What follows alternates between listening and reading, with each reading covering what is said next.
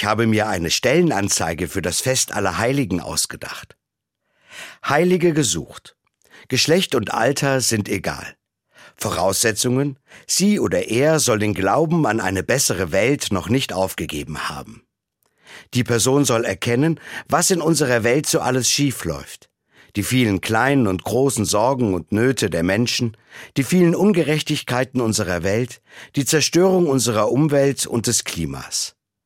Der Bewerber oder die Bewerberin sollte über ein großes Herz, wache Augen und offene Ohren verfügen und bereit sein, alleine oder mit anderen damit anzupacken, wo es nötig ist.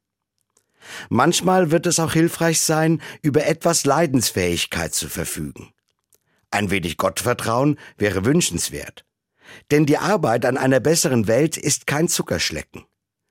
Der Bewerber oder die Bewerberin muss nicht fehlerfrei sein.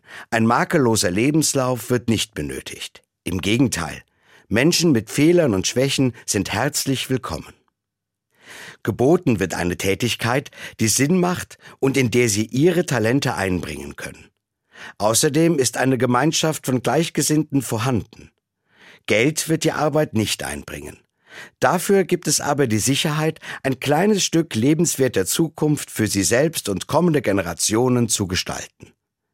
Wer an Gott glaubt, bekommt die Gewissheit, an seinem Werk mitzubauen. Bewerbungsunterlagen werden nicht benötigt.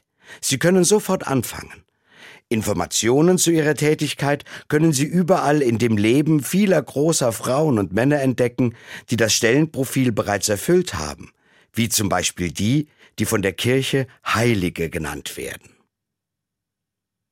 Ich würde mich freuen, wenn auch heute viele Menschen so eine Stelle antreten.